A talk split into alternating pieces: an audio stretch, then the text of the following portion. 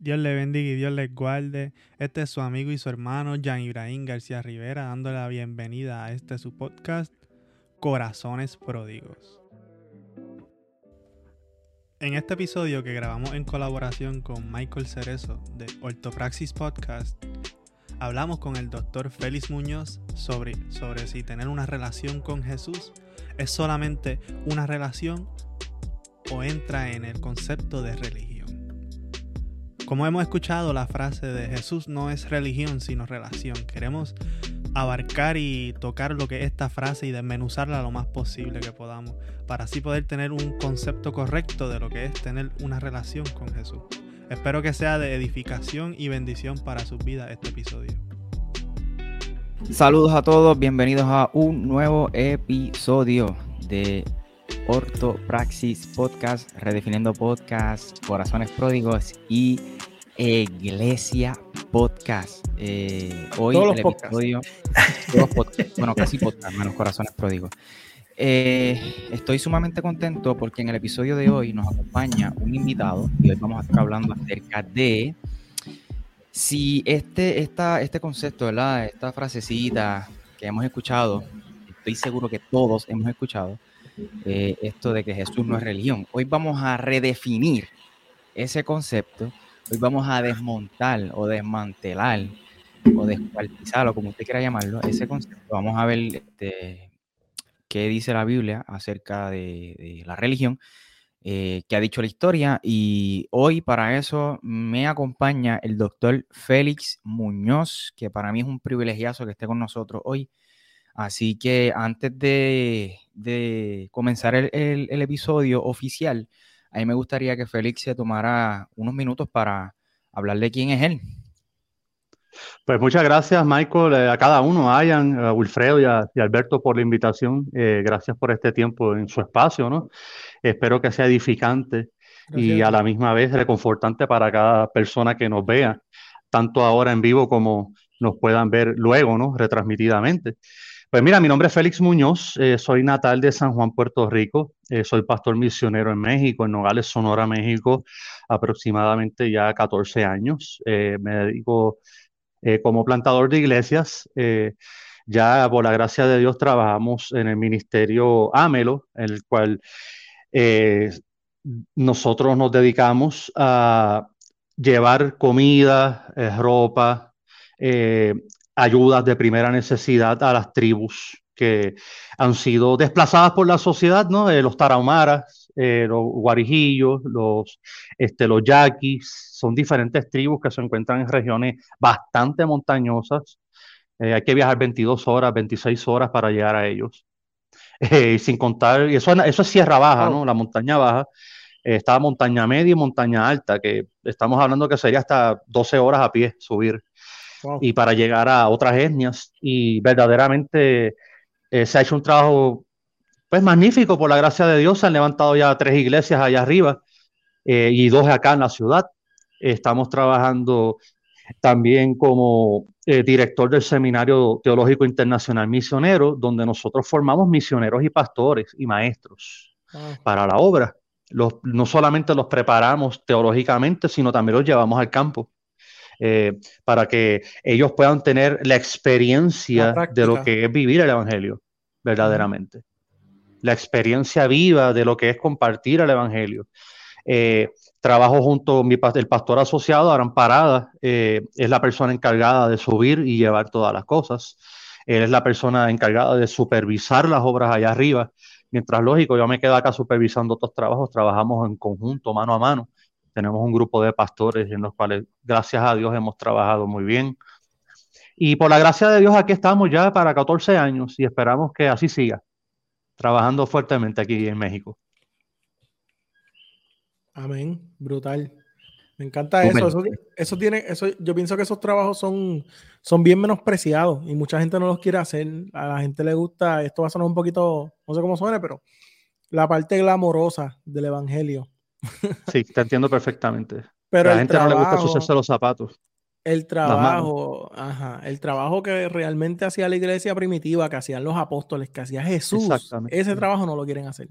No, hermano, mira, y ¿sabes lo que pasa? Que lo más horrible del caso Ahí yo veo lo que dice la Biblia, la mies es mucha y los obreros son pocos. Eh, yo, bueno, yo soy como ustedes, ya los conocí, ustedes hablan claro, tiran la piedra en el agua hasta donde salpique, ¿verdad? El chorro. Este, yo soy igual, y yo lo digo. Hay muchos pastores muy cómodos, hay muchos ministros muy cómodos, eh, muy acalorados, en un confort muy extremo. Y el Evangelio nos dice claramente que tenemos que negarnos, eh, negar un confort, Mira, negar hasta preparaciones teológicas, negar eh, eh, éxitos personales que uno haya alcanzado. A la hora de la verdad, lo que verdaderamente importa es lo que Dios desea que se haga en el momento que Dios desea que se haga y como Dios desea que se haga según las escrituras. Ahí está la clave. Amén. Amén. Este, yo creo que tienes toda la razón. Como, como como yo, como estaba, como estaba diciendo, como que yo, yo pienso que a mucha gente le gusta la parte glamorosa, pero realmente lo, bíblico, que es irónico, porque predicamos Biblia, pero no la conocemos. Ahí está. Este, no conocemos el contexto, no conocemos lo que estaba pasando, cómo esa gente vivía. Entonces lo llevamos a, nuestro contexto, no tan solo, no tan solo en nuestro tiempo, de, de, verdad, en el caso de nosotros, en el siglo XXI, sino a a nuestro privilegio, al lado En el del mundo en el que vivimos, que es tan diferente al oriente. Este, y yo pienso que, esos, esos trabajos que, usted está haciendo con su equipo de trabajo eh, nos da cátedra a todos nosotros. Y nos no, amén, gracias a Dios. No, y, si te soy sincero, este Alberto, uno aprende diariamente. Uno aprende diariamente porque a veces uno cree que se lo sabe todo y cuando estás en el campo te das cuenta que no sabes nada las problemáticas que te topas, eh, como le estaba explicando hace un rato a los hermanos, hace un tiempo atrás, el mes pasado hubo fuego cruzado entre, entre dos cárteles, eh, allá arriba. Hay mucha violencia. Uno arriesga su vida constantemente. Hay, hay, hay, balaceras constantemente. Eh, dos cárteles peleándose, estamos hablando de 300 personas, 400 personas de un bando y 400 del otro, armados hasta los dientes. Wow, wow y tú tienes que cruzar por ahí para llevar el evangelio. yo, vi una, yo vi una vez un video de, unos carteles peleando entre ellos y eso parece, eso parece militares, peleando entre ellos. Así parece. Sí. No, no, no, es chiste, la verdad. Mira, ah, eh, eh, la gente piensa que es fácil. La gente dice, ah, estás en México, ah, qué bien, gloria a Dios. Sí, me encanta. Yo amo México, no te lo voy a negar. Yo amo México. Me encanta México. Gracias a Dios eh, he gozado de un respeto hasta con los narcotraficantes. Ah, viene Boris, ah, viene el pastor y se están quietos, ¿no? Pero no es fácil, ¿sabes? Ver lo que se ve, ver las cabezas rodar, ver sangre correr. Eh, tienes que tener corazón de eh, ver fuerte para hacer para eso y, y, noble para tratar con la gente débil. Tienes que saber diferenciar y no permitir que eso te corrompa y te, y te haga frío y duro porque la Biblia es clara que por causa de la maldad el amor se enfriará y esa maldad no puedes permitir que te enfríe el corazón en medio de esto. Y tienes dos opciones. Dice, o subo, hago la voluntad de Dios, predico el Evangelio. Total, si muero, pues voy a ser resucitado cuando regrese. Ajá, ajá. ¿Qué pierdo? Nada, vamos para ah, exacto. Lo, que estás diciendo, algo, antes de que, ¿verdad? Para que los muchachos hablen, este, algo que estabas diciendo me llama mucho la atención y es que tú dices que cuando estás, cuando ves eso, te das cuenta que lo que, lo que pensabas que sabías, que dices que realmente no sabías nada. Y eso me acuerda, al, yo me imagino que lo has leído, el último escrito de Bonhoeffer, de Dietrich Bonhoeffer. Este, antes de, para, los que no saben, Dietrich Bonhoeffer fue un teólogo alemán para el tiempo de los nazis y él eh, daba clases en, en Nueva York. Él era profesor de teología. Él venía de una familia importante, jueces, políticos, gente bien importante. Y en el tiempo de Hitler, él dijo, yo estoy muy cómodo. O sea, ah, estamos hablando de, un teólogo bien respetado ya, ya le había sacado varios libros, o sea, tenía nombre, aparte de que tenía estatus. Y él cogió y se montó en un avión y se fue a tratar de tumbar a Hitler. Y allí, este, en su última carta, no es que cuestiona su teología, pero él hace alusión a eso que tú estás diciendo. Por, en mi caso, uno de mis teólogos favoritos, si no es mi favorito, precisamente por eso porque Es que la vida práctica es distinta. Exacto. Porque ahí yo dije, yo dije, mano, eso que estábamos hablando, dije, mano, el, conocimiento es una cosa, pero vivirlo te hace, te hace verte cara a cara con Dios. Y eso es una de las cosas que eso es algo que él dice en su escrito. Y a mí es una realidad, hermano.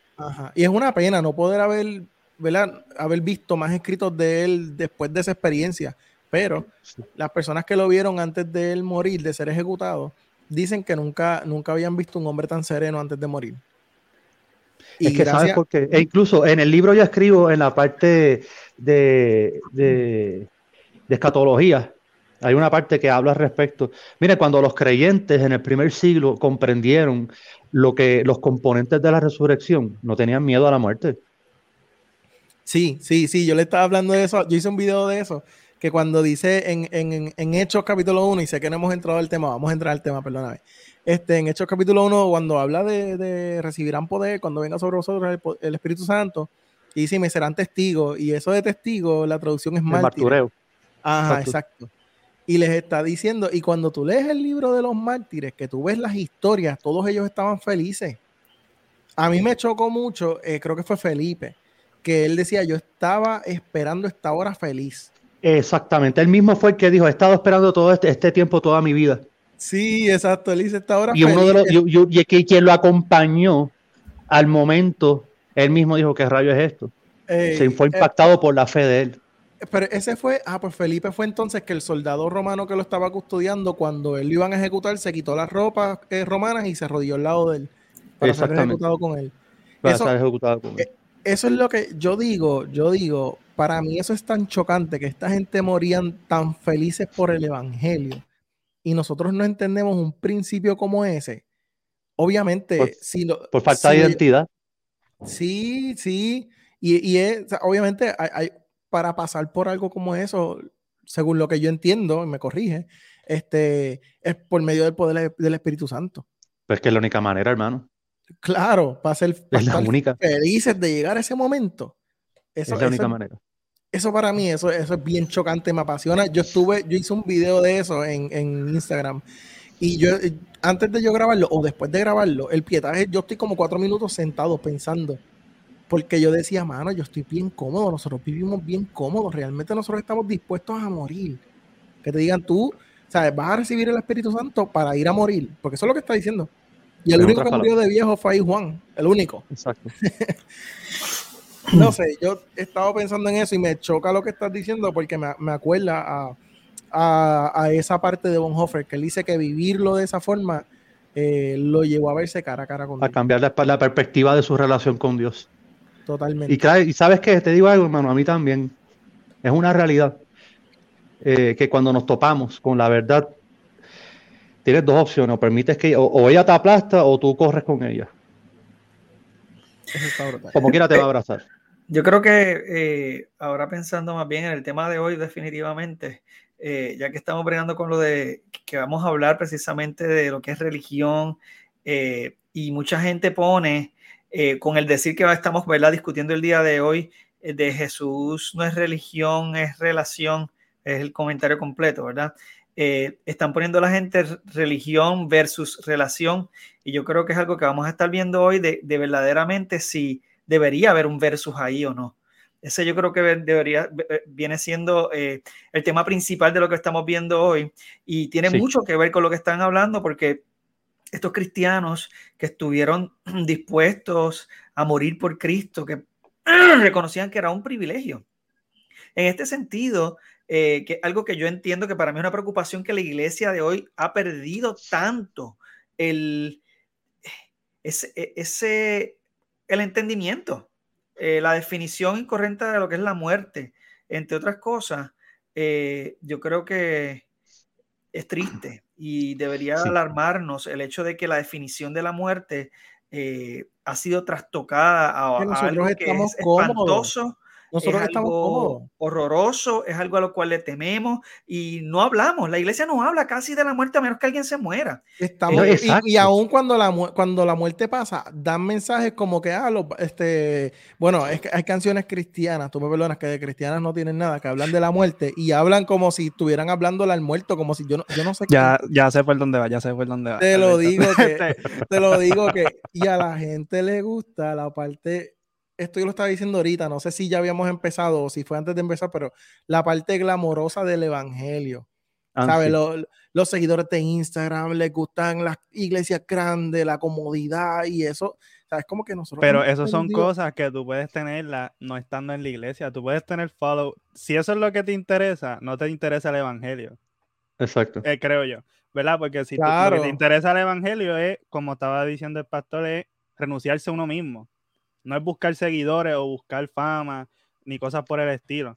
Pero yo entiendo por la línea que iba Wilfredo, del versus de lo que es relación o religión, para mí eso es como una dicotomía falsa que no debe, no debe existir, porque como hablamos la semana pasada, nosotros hacemos unas prácticas que tenemos, que esa es la religión que nosotros expresamos o que practicamos, pero es para ejercer la relación que nosotros queremos tener con nuestro Señor. Exactamente. Y antes, antes de, de continuar eh, a mí me gustaría que, Félix, como mencionó algo del libro, de su libro, este, de hecho yo, esa parte de escatología fue precisamente la primera parte que leí del libro que, él escribió, Teología Bíblica Sistemática y Expositiva. A mí me gustaría, Félix, quizás en 30 segundos o un minuto, tú compartieras con aquellos que quizás nos están escuchando o nos están viendo a través de las multiplataformas que no saben lo que es la teología sistemática o, la teología bíblica. En términos generales, algo breve que tú pudieras decir para que ellos entiendan por qué necesitan comprar ese libro y leerlo. Bueno, necesitan comprar ese libro primero porque lo escribí yo. Y yo se lo estoy recomendando. no, broma, broma, broma. broma. Este, bueno, verdaderamente lo que yo hago en el libro de Teología Bíblica Sistemática y Expositiva es sustraer en el propio contexto histórico, gramático, cultural, todo lo que organizadamente en un sistema lógico podemos estudiar acerca de las evidencias que Dios ha plasmado. ¿Y por qué es positiva? Es positiva para que nosotros sustraigamos los principios de aplicación y tengamos verdaderamente esa teología práctica que tanto Dios desea que nosotros vivamos y de esa manera podemos, podamos eh, expresar la vida cristocéntrica mediante el Espíritu en conformidad a las Escrituras como Dios desea. Ese es el propósito del libro. Y el libro verdaderamente está escrito de una manera sencilla, no catedráticamente alto, para que las personas, cualquier tipo de audiencia, pueda tenerlo a su alcance. Yo verdaderamente pensé mucho en la juventud porque la juventud está muy desprovista hoy día de la teología y de lo que es un buen fundamento doctrinal bíblico. Claro, claro. Y yo pienso que, perdón. Eh, discúlpame, perdóname. Este, no, no, antes, antes de que, no te preocupes, antes de que, de, que compartas lo que, lo que vayas a decir, este, eso que está diciendo Félix, su libro está el enlace en la descripción de, de, la transmisión en vivo, los que nos están viendo en vivo a través de Facebook, eh, Facebook de Alberto, eh, la página de Michael Cerezo y en YouTube. Y también va a estar disponible el enlace en la descripción de cada episodio, ¿verdad? De cada, de, cada podcast. E, de los que están escuchando, van a la descripción aquí mismo y lo van a ver. Este, y lo que, yo, lo que yo estaba diciendo es que yo pienso que yo pienso que eso que estás diciendo eh, tiene que ver mucho con el estilo de predicar de muchos predicadores, valga la redundancia, ¿verdad? Este, Y es que la forma en la que predican es precisamente, no es expositiva, no es, eh, no enseña, no educa. Entonces, pues, lamentablemente. ajá. Entonces tenemos muchos creyentes y pocos cristianos. Eso suena como un tweet. Pues sí, eso, eso no. tenemos sí, porque hay muchas personas. Bueno, yo me atrevería a decir que hay mucho crédulo. Te voy a explicar por qué. Porque Cristo le dijo a Tomás, sé creyente. Ahí está. Hay mucho crédulo. Hay mucha persona que se lo cree todo. Si yo digo que yo fui a la isla de Pasmos y que vi la puerta del Apocalipsis abierta y que Dios me arrebató por tres días el corazón de Dios, vienen 40 personas y se lo creen. Tienes que poner una música de fondo que sea como media tenebrosa. Algo así, de la Rosa de Guadalupe. Una máquina de humo al lado y un, sí, alguien con un abanico que te tire aire. Y entonces, Para que pues, suene el pelo. Algo así. Eh, eh, bien místico, bien místico. Y la gente se lo cree porque a la gente le encanta el misticismo, pero a la gente le, no le fascina lo que viene siendo la vida práctica, porque la vida práctica obligatoriamente conlleva que las llagas que hay en nuestro interior sean rasgadas, sean rasgadas por completo para que exista una verdadera limpieza. Dios con la doctrina bíblica real, en contextual, por el Espíritu de Dios nos trabaja su palabra en nuestro corazón y eso duele. Eso no duele. Nos duele bastante. Y hay gente que no le gusta ese tipo de dolor. Hay personas que prefieren el confort, como tú dijiste ahorita, Alberto. Les encanta el lado glamuroso del evangelio, porque verdaderamente yo no le veo, no le veo que, le puedan llamar evangelio realmente a eso. Eso es anatema, como dijo Pablo en Gálatas. Tienes toda la razón. Tienes toda la, toda, toda, toda la razón. Sí, es totalmente eso, eso, eso es separado para juicio, eso es asco puro. Eh, lo personal. unas predicaciones que te llevan a un automejoramiento fuera de Cristo es basura. Son Si la predicación, exacto, si la predicación que se expone tras el púlpito no te lleva a ti a conocer a Dios en la persona de Cristo y a vivir según las virtudes que Él ha comunicado, está siendo alimentado con junk food, basura. Literal. Así de sencillo. Literal. O sea, si es centrado en ser un mejor tú, en, tú sabes, basura. eso no, eso no, eso no. Y algo que tus sueños, Mira, Pablo fue claro. Pablo fue claro en Filipenses, todo lo tengo por basura. El contexto original griego significa estiércol, caca. Para las personas que, para que no, no, se sientan mal. Exacto, excremento. En otras palabras, todo fuera de Cristo es excremento. Eso fue lo que quiso decir Pablo. Y Nadie en su. Ajá. Después de dar su resumen. Después de dar su resumen. Después de dar su resumen. En otras palabras, miren, todo es estiércol sin Cristo de nada sirve. Nadie en su juicio cabal atesora la basura. Nadie en su juicio cabal. Por eso, eso eh, eh, me atrevo a decir que una relación ficticia lleva a, de igual manera a una religión de igual forma. Por lo tanto, por eso es lo que se ve hoy día. La gente, por falta de una relación correcta, no expresa su religión adecuada. Sí, porque somos seres eh, religiosos por naturaleza. Obligatoriamente. Mira, antropológicamente, tú que estás los que están estudiando teología están estudiando. La antropología nos enseña a nosotros las subdivisiones del ser humano en conformidad a lo que Dios estableció. Y para los que no saben, la, antropología es el estudio, el estudio del ser humano. Del ser humano. Exactamente. Obligatoriamente, Dios nos creó a imagen y semejanza. Esa imagen y semejanza consiste en que Dios comunicó según sus atributos comunicables, lógico, los no comunicables le pertenecen a Él, como la gloria, la honra y el honor, eh, el, imperio y todo, ¿no? Eso es otra cosa. Eso es otra cosa, los no comunicables le, le, pertenecen a Él, pero los comunicables están para nosotros. ¿Y qué pasa? Él nos comunica algo, nos los da, se supone que es para que nosotros respondamos. Nos amamos porque nosotros le amamos ¿por qué? Porque nos amamos primero. Nos primero, exactamente. Exacto. Él nos comunica para que nosotros respondamos. Entonces, Él nos creó con esa naturaleza religiosa para comunicarnos algo. Nos comunica algo. Eh, vámonos, si nosotros vemos el Edén, la creación, nosotros vemos en tanto en Génesis, y más a rato voy a especificar en Apocalipsis, vemos lo que viene siendo la religión perfecta vemos un hombre creado, sin mancha, inocente, con una relación directa con el Padre íntimamente. Pero este se expresaba con el Padre y el Padre hacia él. Se corrompe esa relación y automáticamente viene a ser ahora una, una religión corrupta, la del hombre.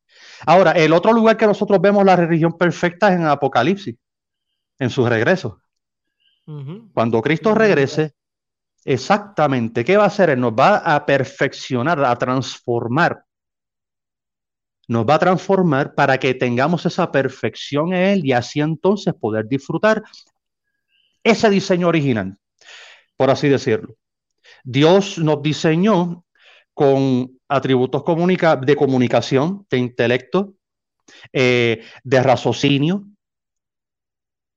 para que en esos componentes nuestra religión se manifieste adecuadamente. Entonces, somos seres sociales para que tengamos esa relación con Dios. Somos seres religiosos para que tengamos esa relación íntima con Dios. Ahorita dijeron algo. Relación versus religión. Eso se mueve hoy día mucho y mucho en las iglesias emergentes. Es trendy. En las congregaciones iglesia, iglesia evangélica, incluso. Eh, lamentablemente. y, iglesias que dicen ser sanos en doctrina. De hecho, Félix, Félix, este, yo, quería, yo quería, sí, yo quería preguntar, yo quería preguntar, eh, quizás Wilfredo Jan puedan este, responder. Es una pregunta retórica, básicamente, pero para que ustedes compartan quizás su punto de vista, antes de entrar a esa frase, si es correcto decir Jesús no es religión, es relación. Eh, el cristianismo es una religión. Sí. El cristianismo es una religión. Entonces, si el cristianismo es una religión. Yo entiendo porque es una pregunta retórica. sí, sí, Si, si el cristianismo es una religión, la base central o el núcleo del cristianismo es Jesús. Y si Jesús no es religión, básicamente tú me estás separando a Jesús del cristianismo. Exactamente. Y eso es una contradicción. Totalmente.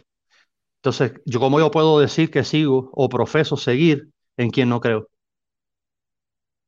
Porque si yo digo creer en él, tengo que andar como el anduvo. Primera de Juan 2.6. No lo digo yo, lo dice la Biblia. Es, un doble discurso, yo pienso. Claro, claro. Predicar la moral en canciones, en otras palabras. ajá, decimos pero no hacemos.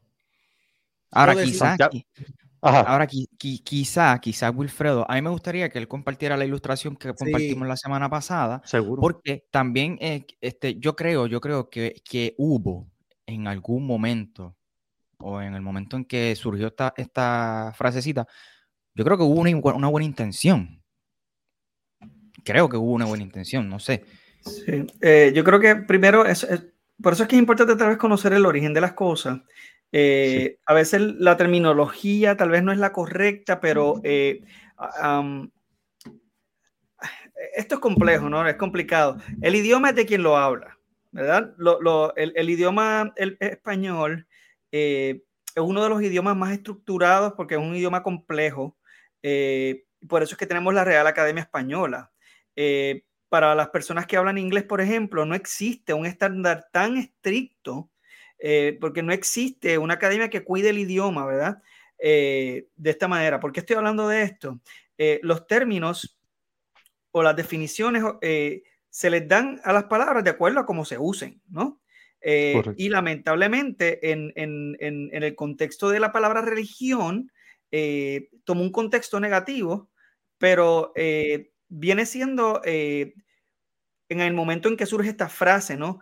Un ataque precisamente a las personas que viven eh, enfocadas en cumplir dogmas, que verdaderamente el término que debería en la frase sería dogmas, no necesariamente religión, eh, pero, eh, pero lamentablemente las personas utilizaron la palabra religión en la frase en vez de dogmas, que es lo que verdaderamente están atacando con la frase, y es un momento dado en el cual esto, esta frase es viejísima es viejísima porque yo recuerdo, eh, como comentaba la semana pasada, que, Dios mío, yo estaba en Puerto Rico para eso, eso fue hace muchísimos años, yo diría que hace como 10 años, eh, eh, que verdaderamente esta frase estaba surgiendo probablemente mm, este, antes de eso, y hubo un deseo genuino de que las personas tuvieran una relación real con Cristo y que la, la práctica, la praxis estuviese motivada por eso. Sin embargo, el problema es que con el tiempo eh, la palabra religión y lo que verdaderamente significa religión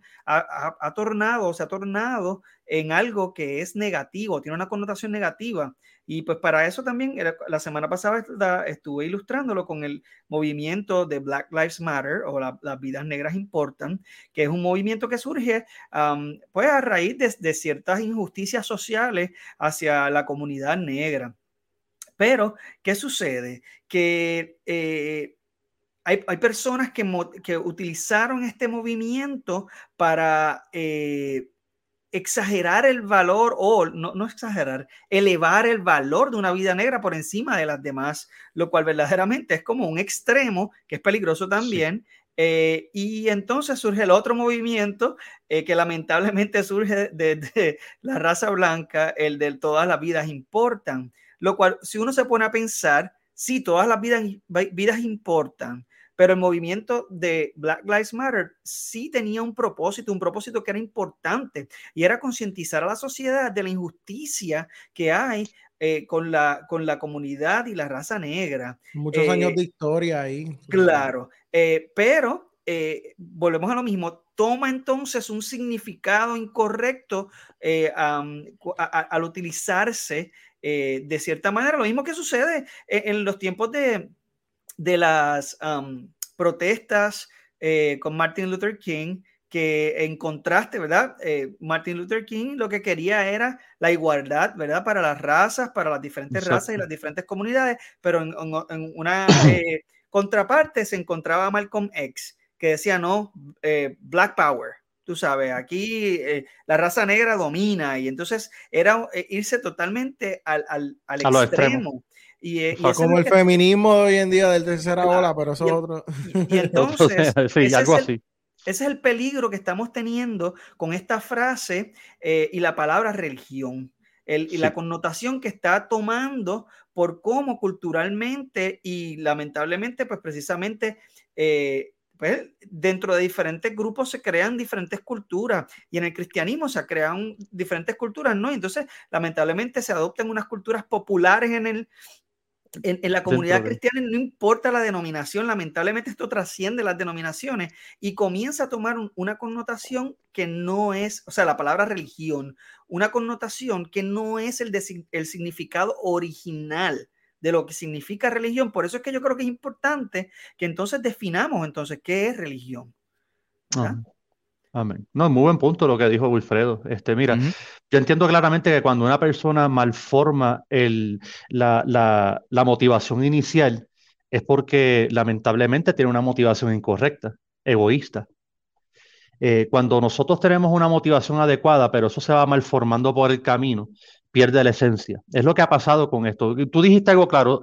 Comenzó como, como, con una buena iniciativa, con una buena inclinación, pero lamentablemente, ¿qué pasó con el paso del tiempo? Se, se, se fue a los extremos. Pero ¿quién lo llevó a los extremos? Es la pregunta. Ahí está el punto. ¿Quién llevó esto a los extremos? Si te pones a observar los movimientos carismáticos de prosperidad, eh, del movimiento apostólico profético moderno, todas esas herejías modernas que se han levantado. Un buen tema para trabajar en otro Exacto. Este, eh, se han encargado de restablecer esto porque no les conviene la negación propia. Y negarte a ti mismo conlleva un rompimiento personal que te lleva a una relación íntima con Dios adecuada. Y no atrae masa, y no atrae masa. Ahí está el punto clave, no atrae masas no las atrae. Mira, tú quieres atraer masas, endulza el oído. Dale lo que la gente quiere escuchar. Tú quieres tener una iglesia saludable, pero con un grupo considerable de personas, en otras palabras, dos predica el evangelio bíblico como Dios desea, negación propia. Y vas a ver la diferencia. Ahí está el problema. Estas mega iglesias con megapastores, con una mega herejía en sus predicaciones, son los que han, se han encargado de acomodar la relación por encima de la religión, cuando verdaderamente ambas van de la mano. Van de la mano. Mira, Santiago es muy enfático, el capítulo 1, verso 26 y 27, el, mismo el apóstol dice, si alguno se cree religioso, punto número uno, si alguno se cree religioso, el, mira, la palabra original habla en el contexto ceremonial. Si, si tú crees que ceremonialmente actúas adecuadamente, en otras palabras, esto habla de aspecto externo, no de aspecto interno. Aquí hay un punto importante, religioso. Santiago está dando a entender la expresión de lo que tú crees verdaderamente. Cuando él dice, si alguno se cree religioso entre vosotros, si alguno verdaderamente se cree que expresa lo que cree, vamos a ver si es verdad. Él dice, refrena su lengua del mal. Ahí. Punto número uno. Refrena su lengua del mal. Mira, aquí Santiago nos da varios principios básicos de lo que es una religión adecuada. Una religión correcta. Aquí primero te dice, religioso, refrena tu lengua de estar hablando lo que no debes. Ahí está. Sino que se engaña su corazón. La religión del tal, si no refrena su lengua, ¿qué es? Vana. Vana. Pero mira qué interesante, religioso y religión. Religioso como aspecto externo, expresión. religión como aspecto interno, relación. Entonces, mi relación con Dios va a manifestar mi religión, mi ligación con Él. Histórico-culturalmente, ok, mira, el término tres, tres tocos o trescos es la palabra correcta en el griego, que habla ceremonialmente. Aquí, cuando dice religión, el tresquei habla de culto. Mire qué interesante, culto. Otra persona que mencionó la palabra culto fue el apóstol Pablo en Romanos 12.1. Dice, ¿qué dice claramente ahí? Culto racional. ¿Cuál es el culto racional? Culto racional significa que si Dios entregó todo por mí, yo tengo que actuar de igual forma. Eso significa culto racional. Y eso significa religión. Mi intimidad con Dios se va a manifestar en esa relación que yo tengo íntima con Cristo, mi coinonía con Él, en mis acciones. Ahí se manifiesta la verdadera religión. Por eso el Santiago especifica claramente, dice número uno, refrena su lengua, su lengua de estar hablando lo que no debe. Lo que no debe. Por lo tanto, ¿cómo yo puedo refrenar mi lengua para hablar lo que no debo? Sencillo, hablando la palabra. Ahí está no hablando la mía, hablando la de él, permitiendo que el texto exprese lo que él desea expresar, no yo hablando sobre el texto, y yo aplicando lo que el texto desea que yo aplique, sus principios. Sus principios, refrena tu lengua. Después dice, mire qué interesante, la religión pura y sin mancha. Delante de Dios el Padre es esta. ¿Visitar qué? A los necesitados, a los huérfanos, y a las viudas en sus tribulaciones y guardarse sin mancha del mundo. Aquí hay un punto muy importante. Tres características nos da de una verdadera religión. Número uno, refrena su lengua. Número dos, se ocupa de los necesitados. Se ocupa de los necesitados. Y número tres, se guarda tal como Jesús se guardó. Ahora, aquí cabe un punto importante. Jesús se guardó del mal por quien es Él, por su propio carácter justo y santo y perfecto. Es imposible que Él pudiese pecar. Su propia naturaleza no se lo permitía. Y ahí le pusiste una mancha al cordero si le pones un pecado. Exactamente. Y Él es, él, es perfecto. Totalmente. Y Félix, Pero en ese segundo, perdóname Félix, en ese segundo punto. Sí. Eh, ocuparse. No, no preocuparse, ocuparse. No dice orar solamente, dice ocuparse. No, que orar. Mira, yo te voy a poner un caso. En la, segunda congregación que yo estaba levantando aquí, que nos mudamos en otro lugar, hace muchos años atrás, pasó un suceso. Y lo digo públicamente, la persona ya se fue para California, gracias a Dios vive allá. La hermana estaba en la iglesia. Yo estoy dando mi sermón dominical tranquilamente. El esposo entra a la iglesia, la jala por el pelo y se la lleva dándole golpes. Los hermanos dijeron, hermanos, hay que orar. Y yo en ese momento detuve, oren ustedes, es el momento de actuar.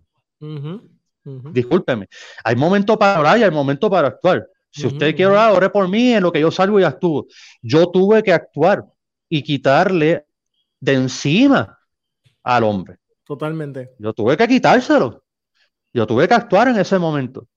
Ahora, ¿qué yo hice? Yo me ocupé. Yo no me preocupé ni oré. Yo me ocupé hubieron pastores que me dijeron, ah, tú estuviste mal por lo que hiciste. Y yo, no hay problema. Yo estuve mal. ¿Y si hubiese sido tu hija? ¿Hubiese estado mal? Pastor, el lunes nosotros estábamos hablando de esto. No de esto específicamente, pero estábamos hablando de. Michael estaba hablando también de, Pedro, de cuando Pedro estaba. Eh, que cuando Pedro le dio la palabra al paralítico, le, hizo, le dijo: No tengo. De lo que tengo te doy. Ajá. Que le, dijo, estaba de camino para el, templo, de camino al templo. De camino para el templo de Moza. Y él le dice, como era de costumbre orar. Ajá, él le dice, de lo, de lo que tengo te doy, levántate y anda. Pero no fue hasta que él le dio la mano y lo ayudó que él se levantó. Dice no, que se le enderezaron los pies. pero cuando Pedro le extendió la mano. No, no es suficiente. mientras tanto no pasaba. Es que e, ese es el problema. La, la, la gente piensa que religión es asistir al culto, eh, levantar las manos, llorar, recibir una palabra e irte a tu casa. No, la verdadera religión se va a manifestar en mi conducta. Mi conducta. Ocuparse de los necesitados. Eh, Cristo fue muy enfático cuando le dijo a los discípulos, vayan, prediquen, no lleven bolsa, no lleven nada.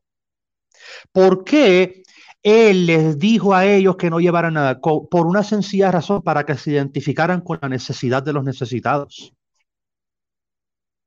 Para que se ocuparan como Cristo se ocupó y como es nuestra responsabilidad cívica como iglesia. Ocuparnos. Ahora, no orar solamente. Orar está bien, está magnífico, perfecto. Está, orar sin cesar, la Biblia lo dice, pero también debemos actuar. Y no solamente actuar, debemos guardarnos sin mancha. Ahora, guardarse sin mancha del mundo, me gustaría aclarar esto. La gente piensa que guardarse sin mancha es no pecar. Vamos a poner los pies sobre la tierra. Todos pecamos por omisión o por comisión. No piense que usted nunca va a fallar, porque si no llama a Dios mentiroso. Y ya falló. Ya se dio un, autogol. Se dio un autogol. Eh, aquí todos fallamos, todos pecamos, todos debemos de la misma gracia, de la misma soberanía y de la misma palabra y de su mismo espíritu. Amén. Eso se mani aquí cuando especifica guardarse sin mancha del mundo es no permitir que éste te corrompa aunque tú desees pisarlo y volver a él. Porque lamentablemente, lo guste o no nos guste, esa es la realidad. ¿O acaso usted cree que... Ajá, perdón. No, que eso lo dijo Nicolás Maquiavelo. Obviamente él lo dice de, un aspecto diferente. Él dice que el hombre nace bueno y que la sociedad lo corrompe, pero va de la mano con lo que estás diciendo. Exacto, en cierta parte, pero verdaderamente no. una nueva naturaleza cuando nosotros tenemos una nueva naturaleza, pues ahí entonces somos, ¿verdad? Nuestra naturaleza. Exacto, porque verdaderamente nacemos corruptos, desprovistos, imperfectos, destituidos de la gloria de Dios. Entonces, si no es porque nos reviste de su gracia, no podemos tener absolutamente nada. Entonces, guardarse sin mancha del mundo consiste en yo compararme constantemente ante la luz de Cristo en conformidad a las escrituras. Y aunque yo no lo viva en ese momento, yo seguir rindiéndome para que se haga real en su momento. Eso es vivir bajo la luz del Evangelio verdaderamente, bajo la luz de la palabra de Dios. Hay personas que dicen, no, pero tú estás solapando el pecado, apapachándolo, abrazándolo, estás trayendo excusas. No estamos trayendo excusas, estamos hablando de una realidad. El Evangelio es práctico y el que comenzó la obra en vosotros la culminará hasta que Él regrese. Hasta que Él regrese. Por lo tanto, cuando especifica claramente vivir eh, aquí, sin guardándose sin mancha del mundo, lo que nos está dando a entender verdaderamente es rechazar todo aquello que está en contra del carácter del Señor. Aquí hay un punto importante. Eso lo que verdaderamente significa es tener temor. El temor bíblico es amar lo que él ama y rechazar lo que él repudia.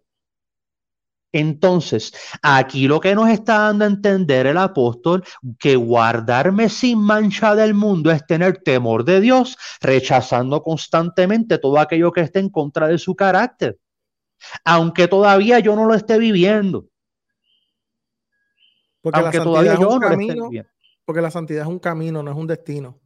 Es, ahí diste en el punto clave y la santidad es Cristo. Nadie vive a Cristo de la noche a la mañana. Eso es un soberano disparate. Yo creo que también hay, ahí también hay algo importante eh, que tal vez recalcar, es el hecho de, hay muchas personas que se, hay muchos temas que no se están tocando en la iglesia porque tal vez, digamos, es la pata que yo cogeo. Así que pues yo no puedo, eh, eh, como dicen por ahí, ¿verdad? hablar de morar en calzoncillos, pues por eso no hablo entonces de esto, pero la realidad es que debería ser lo contrario, sino debería ser una oportunidad para yo abrirme y ser vulnerable y dejarle saber a la gente, mira, yo, yo, yo fallo con esto, pero esto no es correcto. La Biblia no enseña esto. Eso no me hace hipócrita, me hace honesto. Me hace honesto decir, no, mira, yo sí fallo con esto, pero, pero, pero esto no es correcto. Eh, y, de esa manera hablamos lo que hay que hablar. La verdad sigue siendo verdad, quien la siga o quien no la siga. Eh, Exactamente. Eh, Y, la palabra de Dios sigue siendo soberana y es importante que eso nosotros lo, tengamos entonces presente en el momento de precisamente tocar todos los temas que se tienen que tomar, tocar para que nosotros podamos tener una religión sana. Eh, porque la gente dice, no, porque Cristo lo que criticó fue la religión de, eh, ¿verdad? los religiosos, a la religión, eh, a los fariseos que ¿verdad? representaban la religión. No, no, no, no. Lo, que estaba criticando Cristo de ellos realmente no era ni siquiera su religión y su práctica religiosa, era lo que ellos le añadían a lo que verdaderamente. Él decía, él decía, escúchenlo, él decía, escúchenlo. Pero, no, los imiten. Pero imiten, exacto. Entonces, eso Incluso ustedes añaden el comino y el eneldo a las leyes. Igual, ah, pues, ellos, ellos agarraron eso de la Mishnah, ¿no? De la Mishnah, de, de las leyes orales, de, sacerdotales, y empezaron a agregarle y hacerlas adherido. Mira, si Cristo hubiese criticado los sistemas religiosos de ellos, hubiese empezado con los herodianos, la verdad. Con los herodianos. Y después con los celotes, te lo apuesto. Sí, que, eran, que, era, que, que, que, eran, que, que, era la, la, tesis y la antitesis, por así decirlo. Se, se pasaban en puro pleito legal. Dicen que Juan el Bautista, dicen que Juan el Bautista era, era de ellos. Dicen. Se, se dice. Se dice. Hay muchas personas que así lo dicen. Si yo tuviese esa información, con mucho gusto te la clarifico, pero no la tengo. Pero sí se dice. Eso sí lo, lo, he escuchado. Lo he escuchado al respecto. y es interesante ver esto. Perdón, hermano. Hay, hay, un filósofo bien interesante que, que, que, dice que la relación, que la religión es el opio del pueblo. Y ese es Karl Marx. ah, Karl Marx, No lo voy a dejar pasar. Karl Marx, no puedo pasar porque entonces todos los que afirman, todos los que dicen que Jesús no es religión, básicamente están de acuerdo eh, con, con, con el lema de, de, Karl Marx. Claro, con el marxismo. La religión es el opio del pueblo. Ahora, ¿quién es Karl Marx? ¿Conoce su filosofía? Mira, Karl Marx verdaderamente, históricamente hablando, fue una persona que vivió mantenido maltratando a sus mujeres y maltratando su espacio social. Entonces, ¿cómo, qué, yo tengo que aprender de esa persona? Yo puedo aprender de su filosofía las cosas malas para no hacerlas. Eso sí lo puedo aprender. Ahí está. Ahí está, ese es el punto. Yo le pregunto a las personas, ok, a quien practica el marxismo, que me diga una sola cosa buena que ha logrado. Una. Una. Una sola, una sola cosa. Que me la escriba en un papel. A ver, no me la van a escribir. Todavía no he visto ninguna persona que siga el marxismo, que viva adecuadamente y socialmente adaptable. Que sea socialmente adaptable, que se adapte a la sociedad y la sociedad, y él permita que la sociedad se haga parte de él. Yo quisiera compartir una conversación. Eh, gracias a Dios que no es una conversación mía, pues si no me hubiese dado un ataque. Pero este, me gustaría que ustedes la escucharan y quizás la, la analizáramos. Este, y es esta amiga que le responde a este otro amigo. Ella, ella comienza preguntándole a él y le, dice, ¿eres cristiano?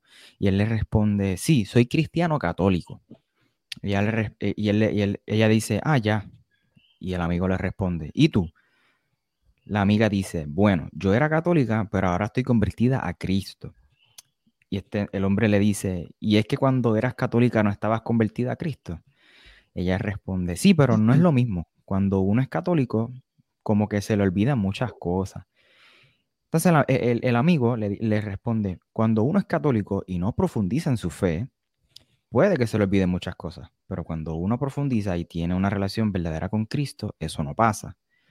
Entonces la amiga le responde, bueno, eso es verdad, pero también es verdad que como católicos no profundizamos en la relación con Cristo. Claro, no todos, pero sí la mayoría. Y él le responde, en todas las iglesias hay creyentes nominales, si se les puede llamar creyentes.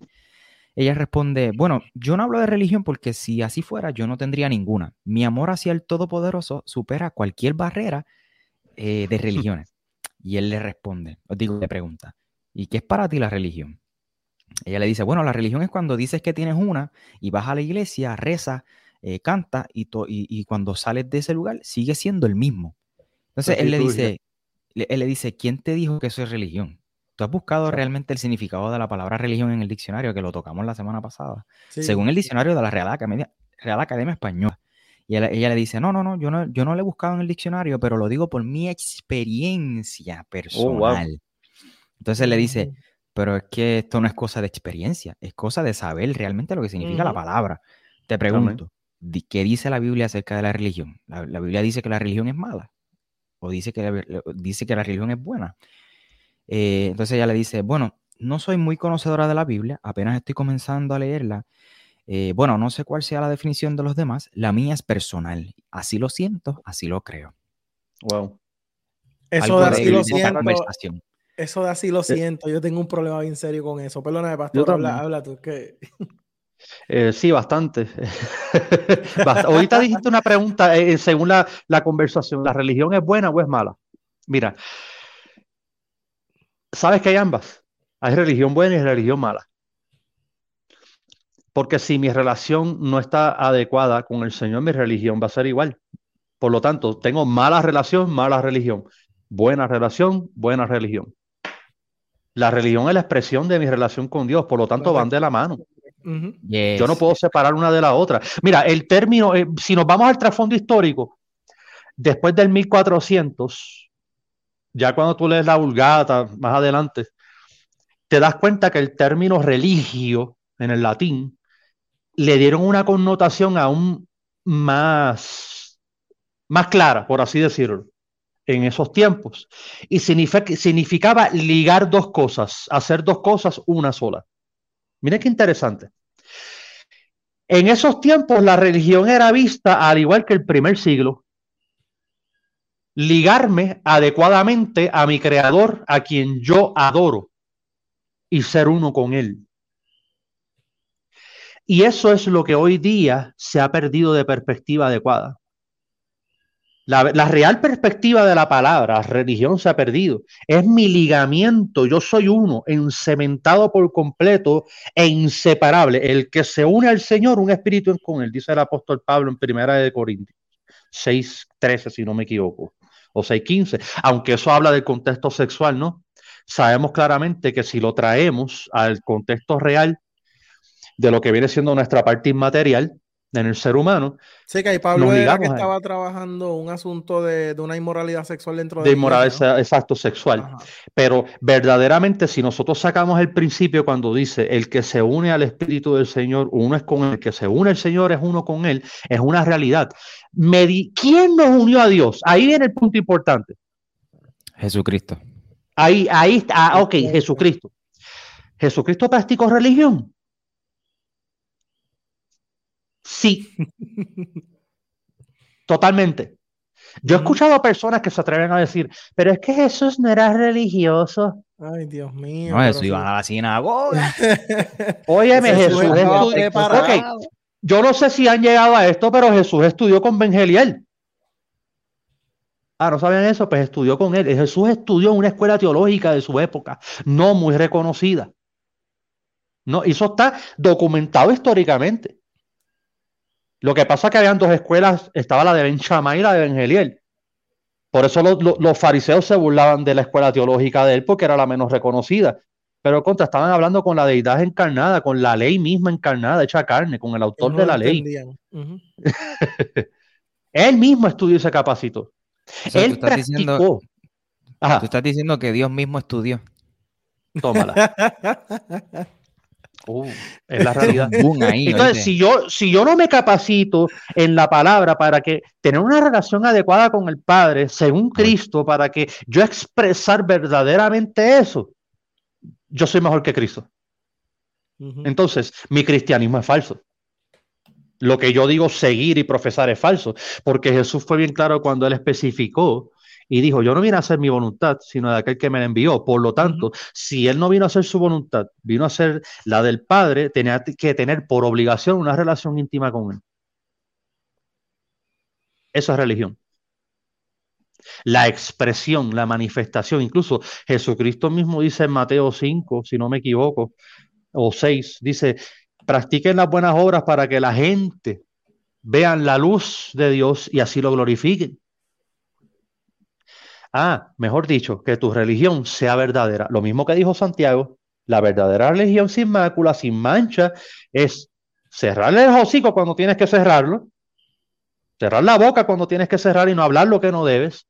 Y eso conlleva dependencia del Espíritu en conformidad a la palabra. Religión. relación con Dios. Miren, cuando el apóstol Pablo dice culto racional, hay algo muy importante que es culto lógico en Romanos 12.1, ¿no? que tiene que ver con la misma palabra eh, treskeia, ¿no? Que, habla, que hablé ahorita para religión.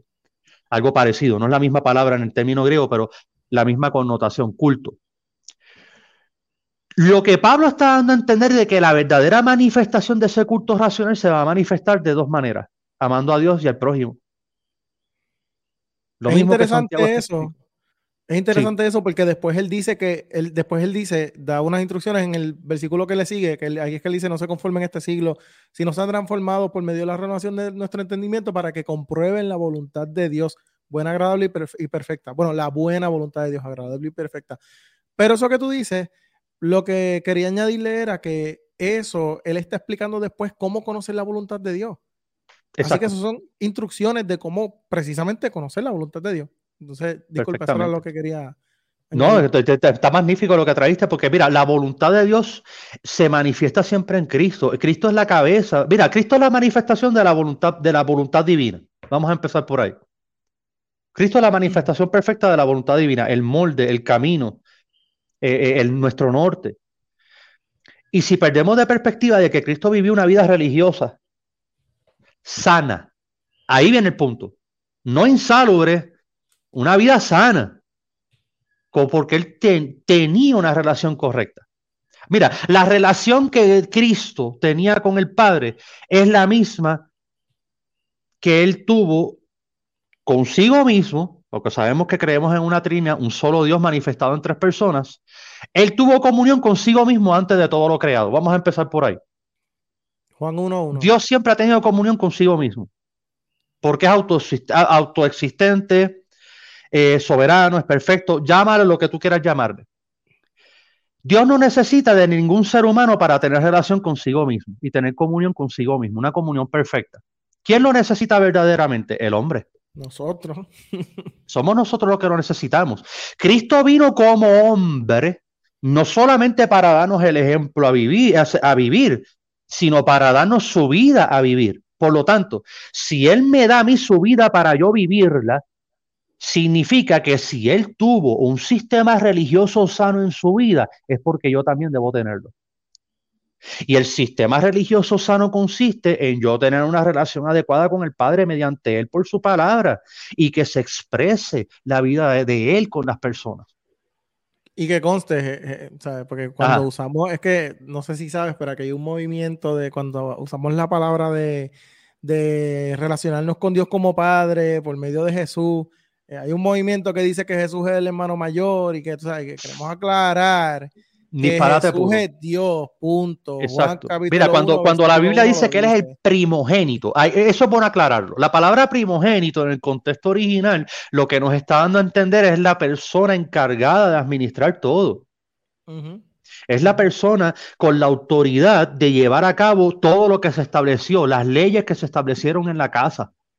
El hermano mayor. por eso es que entonces Juan 1.1 en la versión Reina Valera, que no es, no es la, dice el verbo, aunque sabemos que es logos, que es palabra. El logo, sí. Ajá. El logo. El logo verdaderamente es el ente divino que, que, maneja todo. Eso es la palabra logos. Es el ente divino. En, esa, en, en, el contexto original de la época del primer siglo, se creía que el Logos era la mente divina que manejaba toda la eternidad y manejaba toda la creación por completo. Por, lo tanto, Cristo es el Logos. Exacto. Por eso, pero también eso tiene que ver, ¿verdad? Esto es lo que, lo que yo he aprendido y me corrige si estoy mal. Yo entiendo que también eh, eh, Juan estaba siendo estratégico con, esa forma de describir a Jesús porque le estaba hablando a los griegos. Y los griegos eran una, una cultura que buscaba precisamente eso. sí, filosóficamente. Filosóficamente ellos tenían esa, eh, la filosofía de ellos era esa. Eh, hay gente que piensa, no, es que Cristo es el lobo. No, le está dando una ilustración, aunque sí, Colosenses capítulo 1, versos 18 al 23 especifica que Él es el creador. Nada de lo que está hubiese sido creado si no fuese por Él. Y Él le da sostén a la creación. Entonces, volviendo al tema, si nosotros observamos bien la vida de Cristo, Cristo manifestó, o lo voy a poner de esta manera, Cristo resumió en su vida y para con nosotros, mediante su gracia, los 613 mandamientos de todo el Antiguo Testamento, los simplificó en dos, amar a Dios y a tu prójimo. Mira, hermano, los 613 mandamientos en la antigüedad, si tú violabas uno, se corrompían los demás. Entonces, por lo tanto, siempre eras culpable. ¿Verdad que sí? Mediante Cristo, nosotros tenemos su espíritu, tenemos la plenitud de Él, para que mediante la identidad que nosotros recibimos en Él podamos vivir en conformidad a su gracia. Por eso es que Él es el cumplimiento, ¿no? Él es el amén y Él es el sí, el todo. Toda promesa divina se cumple en Él. Incluso si Dios cumplió la promesa máxima, que era entregarlo a Él, ¿cómo no cumplirá a las demás? Ahora, si nosotros nos ponemos a observar, la verdadera religión o mi verdadera relación siempre se va a manifestar o consiste en cumplir el diseño original. Aquí voy a aclarar esto. ¿Para qué fuimos? Para, bueno, esta pregunta yo la he hecho a muchas personas. ¿Para qué tú naciste? A muchos cristianos. Y sabes que el 80% no me la sabes responder. ¿Para qué tú naciste? ¿Para qué tú fuiste creado? Para alcanzar las naciones. Yo hice un video de eso hace poco y estaba usando el, el, eh, el versículo que, que, estábamos hablando ahorita de Hechos 1, que habla entonces nosotros eh, eh, de, ir a, de ir a ser discípulos. Exacto. Que ese, que ese es nuestro propósito. A veces nosotros lo complicamos, pero Jesús lo dijo de una forma bien sencilla. No solo eso. Y no, y no solo eso, realmente este, la, la, iglesia es un cuerpo. Y esto, aquí es donde la gente también entra el tema, esta cuestión de que si debemos ir o no a la iglesia, o si debemos congregarnos o no. Eh, y la gente piensa, pues que sí, que, que pues, yo puedo ser salvo sin ir a la iglesia, etcétera. Pero lo que la gente ignora es que la experiencia del cristiano es en comunidad. Tiene que ser en comunidad. ¿Y por qué? Precisamente por lo que estamos hablando. Porque todos tenemos una, una función en ese cuerpo. Si de momento mi riñón deja de funcionar, mi cuerpo se va a afectar completamente. De la misma manera, si yo como parte del miembro de Cristo, de órgano, tejido, de lo que sea, eh, figurativamente hablando, si yo no cumplo mi propósito en ese cuerpo, el cuerpo se afecta completo. Y en ese sentido, por eso es que es importante que nosotros cumplamos eso. Y yo eh, eh, he, mencionado esto en otras ocasiones, en muchas personas que me critican, pues por la creciente, ¿cómo le puedo decir? awareness, tú sabes, de, de, la, de, la, necesidad de, ayuda pues mental y qué sé qué rayos. Eh, pero entonces también volvemos a lo mismo, nos vamos a un extremo.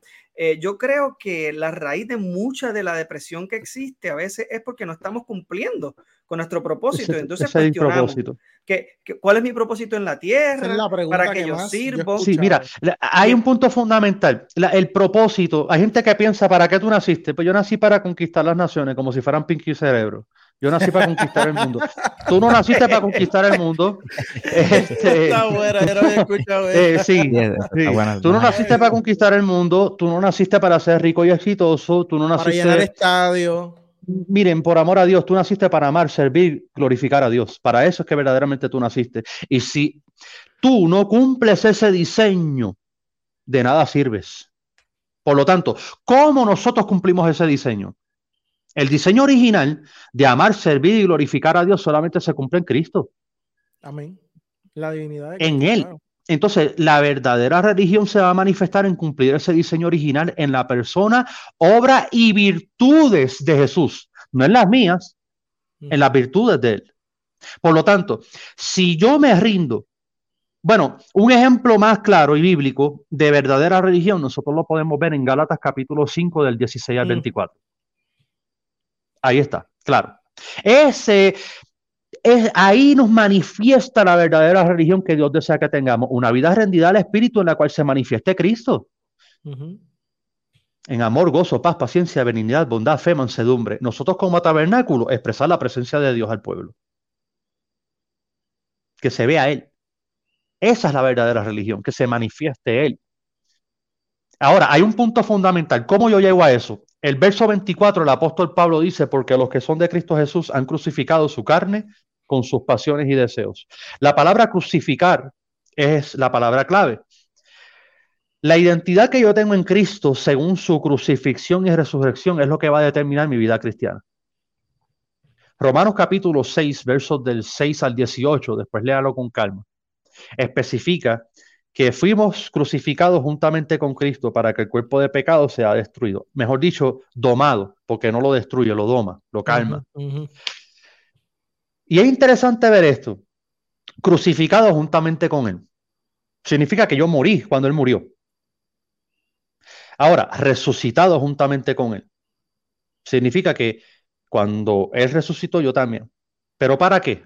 Para no vivir para mí, sino para Él como dice segunda de Corintios 5:15, por todos murió, para que los que viven ya no vivan para sí, sino para aquel que murió y resucitó por ellos. Entonces, mi identidad con Cristo, según la crucifixión, yo me miro crucificado, pero también me miro resucitado. El, en ese mismo capítulo 6 de Romanos, cuando nosotros observamos el verso 11, dice, considerados muertos al pecado, pero vivos para Dios. Considerarme muerto al pecado.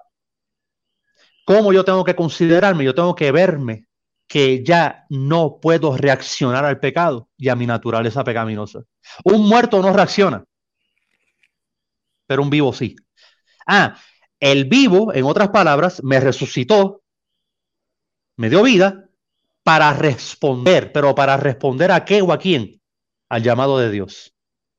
A tener una relación íntima con Él para que pueda amar glorificar y honrarlo según lo que Él logró a nuestro favor.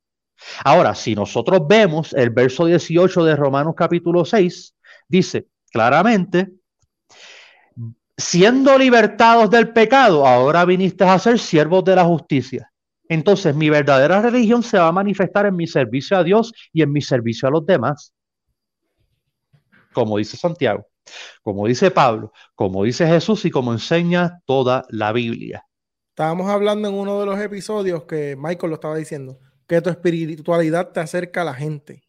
Jesús anduvo en la gente, ¿sabes? para la gente. O te aleja también. Bueno, sí. Porque tú puedes vivir espiritualmente bien y el que está mal no acercarse a ti. Eso también. Por eso es que, yo creo que también se define, eh, más bien eh, te acerca más al cuerpo, a quien verdaderamente está en el cuerpo o debería, ¿verdad? Acercarte por lo menos las partes sanas del cuerpo de Cristo. Eh, pero definitivamente te va a alejar a aquellos que precisamente no son parte del cuerpo. Eh, y, esto es lo que verdaderamente define eh, cómo afecta positivo o negativamente el que sigamos una religión sana y una relación sana. Eh, y, que, y que esto nos lleve a una praxis sana también, porque es que el practicar una religión sana y una relación con Jesucristo, entonces nos lleva a lo que hemos estado hablando, que es el hecho de actuar, de verdaderamente... Eh, Cristo no nos llamó a sentarnos a escuchar un servicio todos los domingos. de hecho, en ninguna parte de la Biblia se habla precisamente de ninguno de los, de los seguidores que antes se sentaron a escuchar una prédica y se fueron ya a sus casas. Eso no es lo que es cristianismo. cristianismo, conlleva eh, una, actuar, eh, eh, es que una acción y el amor que Cristo nos llamó a, tener hacia los demás, incluyendo hacia nuestros enemigos, es acción, no es un sentimiento, porque ahora mismo eh, puede ser que Alberto me ofenda y me haga algo que me moleste mucho con él, pero si yo lo amo verdaderamente, mis acciones no van a ir de acuerdo a mi molestia y a mi desagrado sino que al contrario, van a contradecir tal vez ese, ese deseo que tengo de colgarle del otro, no, pero aún así, si yo lo veo en necesidad, lo ayudo, si, si veo que él necesita que yo me, me muerda la lengua porque verdaderamente está pasando por una, situación fea, pues mira, me muerdo la lengua, eh, y ese tipo de hmm. acción es la que verdaderamente requiere que nosotros eh, demostremos el amor de Cristo en acción porque verdaderamente la gente habla, no, el amor, eh, Jesús es amor, Dios es amor. Eh, ajá, pero ¿qué significa eso? Significa verdaderamente una acción que Él demostró primero, precisamente dando su vida, no solamente dando su vida completa, porque no se trata solamente de la muerte en la cruz, sino que toda su vida, su propósito de vida fue para todos nosotros. Todo lo que él vivió, cada respirar que tuvo aquí en la tierra en carne y hueso, fue por nosotros. Eso es lo que fue su vida completa, verdaderamente dedicada a nosotros. Y esas acciones demuestran verdaderamente el amor de Dios y, y aún entonces en su muerte, que eso es lo que nos debe mover a nosotros a verdaderamente actuar y hacer algo mucho más que sencillamente sentarme a escuchar una prédica que me haga sentir bien, que muchas veces no me lleva verdaderamente a confrontarme con mi pecado, no me lleva a confrontarme con mis necesidades reales, no me lleva a... Eh, no me lleva tampoco a confrontarme con lo que tiene que cambiar de mi vida y lo que yo tengo que dejar atrás. Cristo desde el principio fue bien claro con, con, los que le seguían. Ah, tú me vas a seguir. Ah, pero deja eso. No, eh, tú me vas a seguir. Pues mira, eh, eh, tienes que negarte. O sea, tienes que negar todo lo que eres, tienes que negar todo lo que tienes, tienes que negar tu familia, tienes que negar todo, claro en el contexto que él decía, ¿verdad? Que negar a la familia, que esto es importante tal vez aclararlo, es por el contexto eh, cultural religioso en ese momento, porque el profesar otra fe conllevaba precisamente renunciar a tu familia. No es porque no quiere decir, ¿verdad? Que ahora si vas a seguir a Cristo necesariamente tienes que negar a tu familia, sino es estar dispuesto a hacerlo. O sea, que si ahora mismo tu familia te es un estorbo para tú seguir a Cristo y seguir lo que es la religión sana, entonces eso lamentablemente no puede estorbarte. Eso es algo que tú tienes entonces que negarlo. Sí, y la responsabilidad de rechazarlo. Es duro, es bien duro, es bien fuerte. Suena verdaderamente algo sumamente fuerte, pero está en la Biblia. Y si creemos en el Dios de la Biblia, y si creemos que la Biblia es la palabra de Dios, si creemos que verdaderamente ese es nuestro norte, tenemos que recibir las palabras bonitas de los salmos como también la confrontación que viene con los profetas, entre otras cosas de la Biblia. Eso es lo que un punto clave, mira, el amor. La gente cree, mira, vamos a ser sinceros, por amor fue que salió la, la, eh, la, frase, Cristo Jesús no es religión, es relación, por amor. Miren, hermano, Pablo fue claro en 1 Corintios 13 cuando dijo que el amor no se goza de la injusticia. La palabra injusticia significa una vida incorrecta. Verdaderamente, todo aquello que esté en desacorde con el carácter de Dios es injusto. Por lo tanto, si yo digo tener amor, yo no puedo gozarme de todo aquello que esté en contra del carácter santo y puro del Señor Jesús. Yo no puedo estar en contra. entonces, yo tengo que estar en contra, pero no puedo estar a favor de aquello que esté en contra del carácter del Señor. Yo tengo que rechazarlo por completo. Yo tengo que evadir por completo eso. Miren, un ejemplo de una mala religión, ¿sabe dónde lo vemos? En Corinto. Primera de Corintios capítulo 11 es bien clave para mostrarnos a nosotros una iglesia con una religión bien corrupta. Los ágapes, como bien sabemos, las cenas, estaban diseñados por el Señor para que los creyentes recordáramos el sacrificio del Señor Jesucristo, disfrutáramos de su redención y de su libertad y como hermanos en la fe, cada uno nos edificáramos en amor y gracia. Y era lo menos que hacían los hermanos de Corinto. Ellos se emborrachaban con el vino, se comían toda la comida, los pudientes, los, de dinero. Cuando venían los no pudientes, ¿qué pasaba? No tenían nada. Y estos ya borrachos y con la barriga llena, se burlaban de ellos. ¿Eso es religión? Eso es una mala religión. Una buena religión es todo lo contrario. Hechos capítulo 2 eh, y capítulo 4 se enfocaban en puntos fundamentales. Número uno, su relación con Dios. Decía claramente que se enfocaban en las escrituras y en la oración y en el compartimiento del pan. Esas son las únicas tres cosas básicas que hacía la iglesia en el primer siglo. Una religión sana disfrutando a Cristo conforme a la palabra. Tres cosas sencillas, en amor y rechazando lo inadecuado, en temor a Dios. Entonces, ¿Cristo Jesús es religión? Sí. Y también es relación, ambas cosas. No podemos separar una de otra, porque una cosa manifiesta a la otra. Va de la mano. Mi relación va a manifestarse con mi relación también con los demás. Así de sencillo. Brutal. Yo creo que hemos sido bastante certeros, ¿no? Categóricos, puntuales. Sí. Espero. sí, hubo mucha claridad. Yo, yo siento que hubo mucha claridad, que fuimos como que ahí directo. ¿Quisieras aportar algo? Yo estaba, yo estaba aquí aprendiendo, en verdad. en el background. No, pero es bien importante que yo creo que en síntesis, mano, esto, este, este episodio, además de aprender que esta, e, e, este eslogan dicho por la iglesia, en los, en los altares, mal llamados altares, plataformas, este, este con eso. Lo, lo, pues, otro, otro episodio. Este, yo creo que esto, este episodio nos enseña a no repetir todo lo que escuchamos, sino más bien, mira, cuestionar, estudiar y, y, no repetir como, como el papagayo, como decimos en Puerto Rico. Exacto.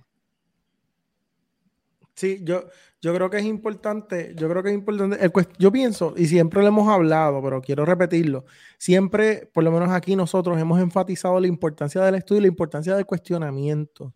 Y el cuestionamiento de buena forma. O sea, si hay un pensamiento que usted le han enseñado, cuestiónelo. Cuestionar no es malo. Estúdielo. Llega a la verdad. Usted, sí, la gente piensa que su fe va a ser trastocada, al contrario, va a ser fortalecida porque usted sabe por qué cree lo que cree. No lo cree del aire, no lo cree porque lo escucho de otro. Hay, una frase bien famosa que dice, a Dios no hay que entenderlo, hay que obedecerlo. Mi gente. Ay, señor. Otra, otra más que hay que aclarar que ni caso. Otra más que hay que redefinir. Hay que aclarar. para, para algo dejó la palabra, por amor a Dios. Claro.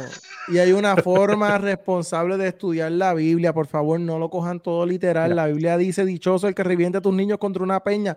Eso no significa que vamos a coger a los niños y los vamos a reventar contra una piedra. Por amor a Dios, yo le voy a llevar a la eh, policía. mira, diste un punto bien claro. Mira, eh, yo eh, hace unos años atrás, cuando gradué el segundo grupo del seminario, dije algo en la, en la graduación.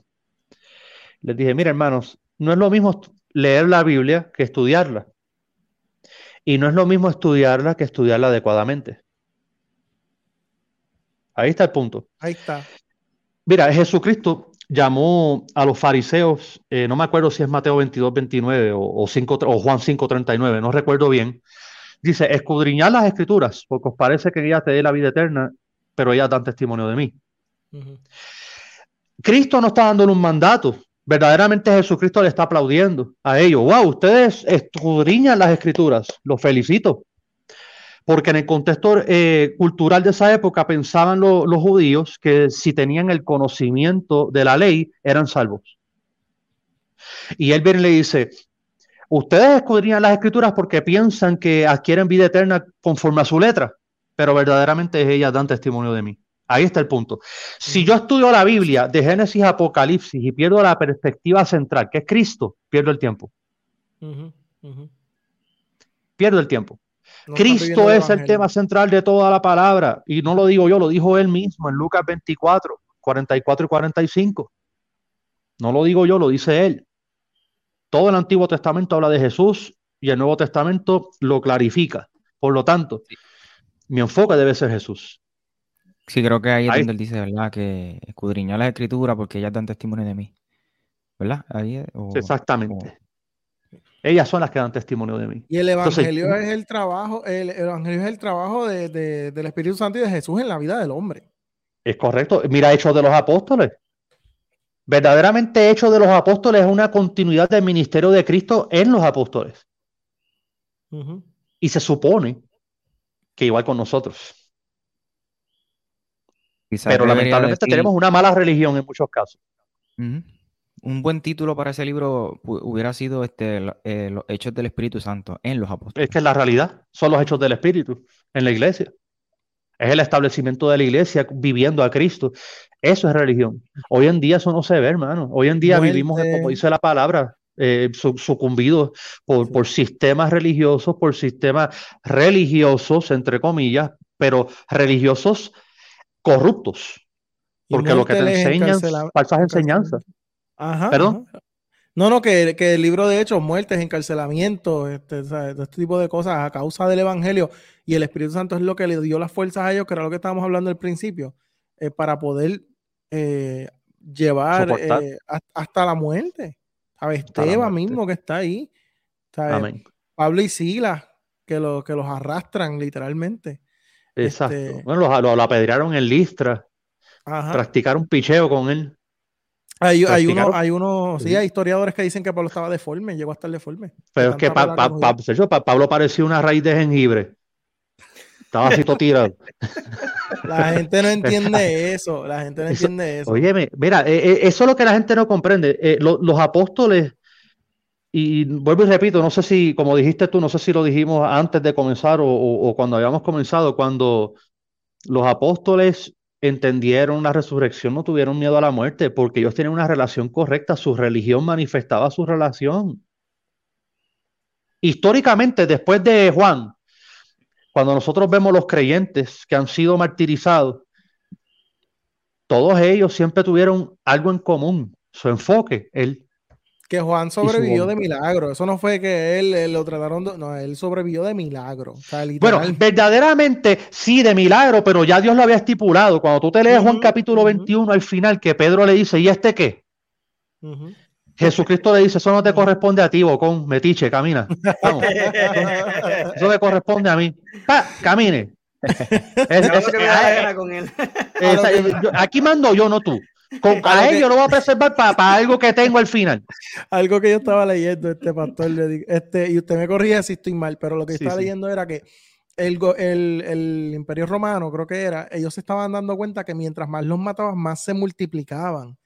Y como los martirizaban, iban cogiendo fama. Así que empezaron a decidir a no matarlos. Y ahí cae, ahí cae Juan. Obviamente Jesús lo había hablado ya desde antes.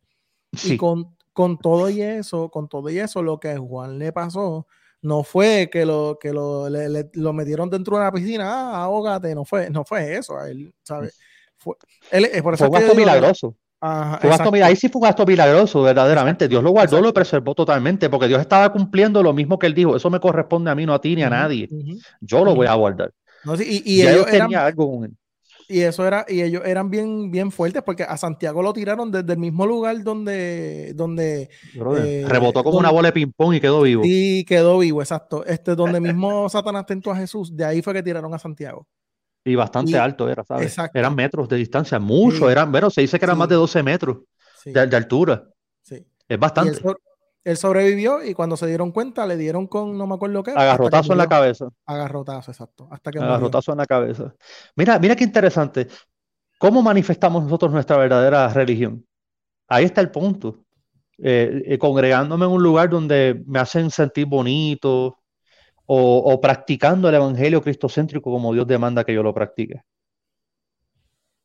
Ahí, ahí es que debemos nosotros cuestionarnos si verdaderamente soy un religioso más. Porque vamos a ser sinceros, ahorita tocaste un punto de, de, Karl Marx, del marxismo. La religión es el opio de la sociedad. Pero él no se dio cuenta, él tenía un fundamento religioso con sus sistemas. Él estableció un fundamento religioso. Él lo estableció. Su propio Dios fue un sistema. Él creó su propio sistema y su propio Dios. Él creó su propia religión aunque lo veamos políticamente hablando, porque lo que se maneja en el marxismo es político, verdaderamente en el sistema social en el que vivimos es una realidad, es una religión. Todos somos seres religiosos y todos buscamos hacer algo para adquirir algo o agradar a alguien supremo a nosotros. Yo estaba diciendo en este caso, ah, no, sí, sí, dime. No, que yo estaba diciendo que algo que me molesta mucho es que cuando, en el caso ¿verdad? De, de, la gente, cuando, cuando Bad Bunny sale y dice que él es la nueva religión, ahí nadie le molesta usar la palabra religión, lo tuitean, lo repiten, lo dicen, y los mismos cristianos. Y yo decía, mano, ¿cuál es la hipocresía? Eso es alarmante, ¿sabes? ¿Cuál es la hipocresía? Ahí sí dice que, que es la nueva religión. Ah, y lo dicen con orgullo, hasta los mismos cristianos, volvemos. Pero entonces cuando hablamos de Jesús, ah, no, no es religión, es relación. ¿Cuál es la hipocresía? ¿Cuál es el problema? Eh, bastante hipócrita eso, porque verdaderamente volvemos a lo mismo. La religión buena, sin mácula, es vivir a Cristo. Y no lo digo yo, lo dice la Biblia. Lo está diciendo Santiago, capítulo 1, verso 26, verso 27, y toda la Biblia. Lo que pasa es que la gente quiere buscar literalmente la palabra religión. Sí. Es igual. Ok, la palabra Trinidad no aparece en la Biblia.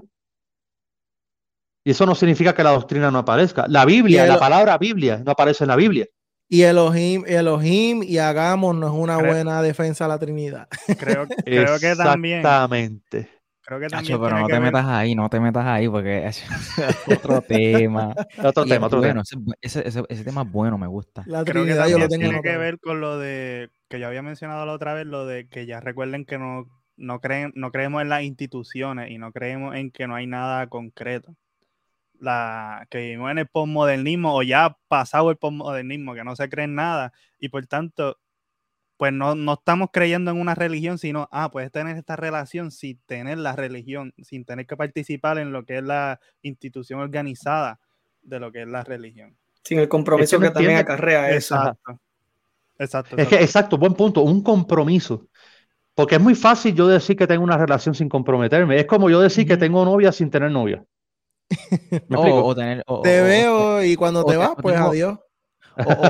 O, un, ejemplo, un ejemplo más claro, o vivir con esa persona pero no casarte. Uy, algo así. Es, una hipocresía total. Entonces, hoy se ha malformado la palabra religión para darle una connotación errónea, pero verdaderamente es para rechazar la responsabilidad humana que tenemos ante Dios. Ahora caímos. Porque aquí todos tenemos una responsabilidad ante Dios. Y es muy fácil yo tratar de evadir como Adán en el Edén. Ah, la mujer que tú me diste es tu culpa. No, la religión no hace falta. Relación. No, no, es lo mismo. No me hace falta congregarme. No me hace falta yo tener vínculo con otros hermanos. No, yo no necesito ir a la iglesia porque yo soy la iglesia. Totalmente de acuerdo, tú eres la iglesia, pero como cuerpo debemos estar todos juntos para retroalimentarnos, como dijo Wilfredo, en la praxis. Es, que es muy, eh, eh, lo, lo, dijo claramente como Dios manda. Dios demanda que nos congreguemos para edificarnos mutuamente y apoyarnos. ¿Cómo yo voy a saber cuál es tu necesidad si no, no me congrego contigo? ¿Cómo yo voy a saber que tengo que ir con las viudas y con los huérfanos, como dice Santiago capítulo 1, si yo no me congrego con ellos? ¿Cómo? Lo que estamos hablando, lo que estamos hablando de Pedro, de, de extender la mano. Nosotros sanamos cuando le extendemos la mano a la gente, a nuestros congre o sea, nuestros compañeros, nuestros hermanos. Los allegados, exactamente, a nuestros allegados. Y es nuestra responsabilidad. Y de, para mí esa es la verdadera obra evangelística. No es solamente hablar, es sentarte con la persona. es que mira, Cristo, Cristo hacía lo mismo, Cristo se sentaba con la gente, se sentaba con ellos y enviaba a los discípulos que se... Mira, hace años, hermano, yo no predico a toda boca en una plaza. En una plaza. Añales, añales, brother, que yo no predico. Yo los veo, yo, ay, qué bonito, qué bueno, gloria a Dios.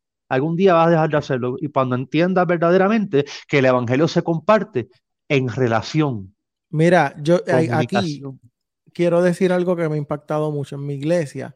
Este, que, que Revival Church aquí en, en Juncos, para los que son de Puerto Rico, el pastor José Pedraza. Este, eh, hay algo que están haciendo y es la forma en la que están llevando, eh, que están trabajando el evangelismo. Y es que en, la, en, uno de los residenciales que están, están trabajando solamente en un residencial, donde se está llevando la palabra, pero se está llevando a través de una ayuda constante a las personas que son los, los, que viven ahí.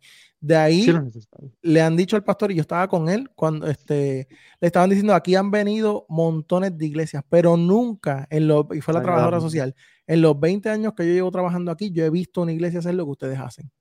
Wow. Eso, mira, eh, que gloria a Dios por eso. Y también me da vergüenza por otra parte. Sí. sí. Oye, este, Félix, este, me llama mucho la atención porque Jesús, Jesús no, no, no veía a la gente como un trofeo evangelístico. No, Jesús no, no. Jesús cuando se Jesús, eso a mí me enferma. A 20 vidas para Cristo. Las contando a la gente. no, escúchame, escúchame. Jesús. La gente se acercaba a Jesús porque veían en él esperanza. Ándale. Él tenía una conversación genuina con la gente. Jesús. Ahí está. O sea, sí, Jesús compartía la palabra, qué sé yo, y, está bien. Sí, sí. Pero, pero, pero, el texto no dice que esa gente se convertía o que esa gente creía. Algunos, algunos sí, algunos no. O sea, en otras palabras, mano, lo que Jesús quería era tener una conversación genuina, una amistad genuina. Es, es como, mira, yo te escucho, yo estoy aquí para escucharte. No mira, saqueo. No, estoy aquí para, para, para, para para, para utilizarte como un trofeo evangelístico y decir, ah, gané a fulano para Cristo, que era ateo, qué sé yo. No, es, una relación genuina, es tu ser amigo de esa Y yo pienso que eso es un poco egocéntrico también. Gané, hice. Eso quien lo hace es Dios, no lo hace uno. Quien convence de pecado, justicia, juicio del Espíritu Santo, no lo hacemos nosotros. Mira un ejemplo, saqueo. cuando Jesús iba entrando a Jericó, se topa con un ciego, ¿verdad? Y este ciego pues Dios lo sana después de, una dinámica que observamos en, Juan capítulo, no me acuerdo bien si es capítulo 8 en adelante, o el capítulo 10, no recuerdo bien. Eh, después lo, lo, googlea, porque no recuerdo. Eh, cuando va a entrar, a Jericó. Y levanta a ese ciego, le dice, levántate y anda. Un oprimido lo coloca en un lugar digno, ¿no? Lo levanta pero va de salida y se topa con un saqueo, ¿no? Encima de un árbol, que eso era indigno en esa época, no era digno. Lucas 19, del 1 al 10. ah, ok, muchas gracias, hermano. Y se topa con él y dice, saqueo, desciende. Él coloca a un oprimido y a un opresor en el mismo lugar. Pero mira qué interesante. Al oprimido no le dice, necesito hablar contigo pero sí al opresor, al opresor que es saqueo, que era recaudador de impuestos. Irónicamente, su nombre significa puro, e inocente. Ah, para acabar. Pero mira qué interesante es esto. Le dice, es necesario que yo pose en tu casa para tener esa relación comunicativa. Poso en su casa, dialogaron y hablaron y Saqueo se arrepintió. Entonces, ¿qué estamos haciendo con nuestra religión? Si verdaderamente yo digo tener una relación correcta con Cristo, yo voy a comunicar eso a los demás en mi vida. Entonces, si yo no lo comunico, mi, supuesta religión o relación es vana y es falsa. nosotros como cuerpo en Cristo estamos obligados moralmente a comunicarlo a Él. Porque no nos mandamos nosotros, manda Él somos siervos, Él es el amo, no mandamos nosotros, por lo tanto estamos obligados. Estamos obligados, esa es la verdadera religión. Santiago empieza diciendo esclavo en el primer versículo, me gusta mucho. Le empieza diciendo esclavo de Jesucristo. Se me olvidó la, palabra, la palabra griega, creo que era doulos. doulos. Mira yo. La palabra griega doulos significa esclavo. Y es interesante ver sea por decisión o no, no te queda de otra, papá. Yo escuché a alguien decir que también, porque no solamente él lo menciona, sino Pablo también. Yo escuché a alguien decir que Pablo lo decía porque él se sentía en deuda. Él se sentía que por haber perseguido la, la iglesia, él era esclavo, pero que esa era su forma de sentirse, que no era que era así. Y tú sabes, Pablo, Pablo tenía una relación muy, muy clara y directa con el Señor. Y él tenía bien, bien, bien claro lo que, lo que quería en Cristo. Ese sí yo puedo decir que era un servazo del Señor. Mira, Después Pablo fue un hombre, sí, de perseguidor. Bueno, es que vamos a ser sinceros. Aquí eh, no todos fuimos cristianos toda la vida. Nosotros también perseguimos gente, maltratamos y hicimos daño y vinimos a Cristo. Lo que pasa es que él hizo más pero Dios lo en su gracia, pues ya lo tenía predestinado para algo y lo tenía separado para algo. La verdadera religión, mira, la religión que Pablo manifestaba, mira qué interesante. Pablo cuando a él lo llaman a, lo, llaman atención, no recuerdo si estaba frente a Félix, a mi tocayo, él empieza a hablar al respecto eh, sobre su conversión y dice, cuando yo estaba en la secta rigurosa del judaísmo, hacía esto y esto y esto, porque yo pensaba, según mi religión, mira qué interesante, según esa religión que yo tenía que estaba bien, él está reconociendo que la manera religiosa que él actuaba era mala, inadecuada. Entonces, él persiguió a la iglesia religiosamente. Interesante, ¿no? Él persiguió a la iglesia pensando de que hacía lo correcto para Dios. Y tuvo fama así. Oh, una fama tremenda. Es que la verdad es que Pablo persiguió a la iglesia pensando que estaba agradando a Dios. Los fariseos, saduceos y herodianos persiguieron a Cristo pensando que agradaban a Dios. Eso se llama religión. La religión de ellos se estaba manifestando en base a su relación. Su relación estaba mal y su religión también, su expresión. Pero Pablo luego le dice, vine a Cristo, se me apareció, me convenció que Él es Dios y entonces la cosa cambió. Ah, su nueva relación, bueno, mejor dicho, su verdadera relación, porque antes no tenía, lo llevó a él a expresar. Entonces, volvemos a lo mismo, todo se encierra en que mi relación con Dios va a manifestar mi verdadera religión, vida práctica. La religión es vida práctica. Si yo digo que Cristo Jesús es relación y no religión, lo que estoy dando a entender es, creo en Cristo, pero no practico lo que Él me dice que debo practicar. Ahí está, ahí está, ya, ya, ya, No le quiero añadir más nada a eso. Y ya, ya está, ya está. en esa, en esa, con esa, en esa nota, vamos a. En esa frase. Vamos a, exacto, con esa frase, con esa bomba, con esa explosión, ese rema. este, vamos a. Un quiero, ahí. Hey, viste, ahí. quiero darle las gracias al Sí, sí, agradecer a, a, Félix, mano, por, por sacarle su tiempo y estarle esta hora y 35 minutos. por invitarme. Para mí es, un honor compartir con gente de mi tierra. Aquí estoy rodeado de mexicanos. es importante, es importante que si usted eh, le, le interesa continuar estudiando o leer algún librito de teología bíblica sistemática, eh, adquiera su copia hoy de Teología Bíblica y Sistemática y Expositiva. expositiva. Este, aplicando cada, texto en su contexto.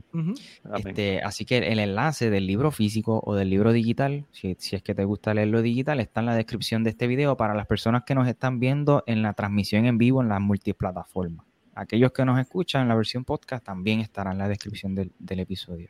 Como siempre, Alberto Alvarado Redefiniendo Podcast en Instagram y en todas las plataformas. Wilfredo Alexis Iglesia Podcast en todas las redes. Jan García, Corazones Pródigo.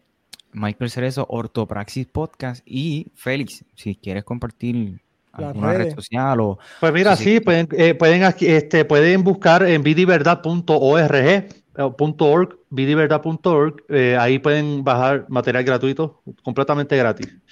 Eh, está ahí, eh, hay material hermenéutico, milético, histórico-cultural, gramatical, hay de todo.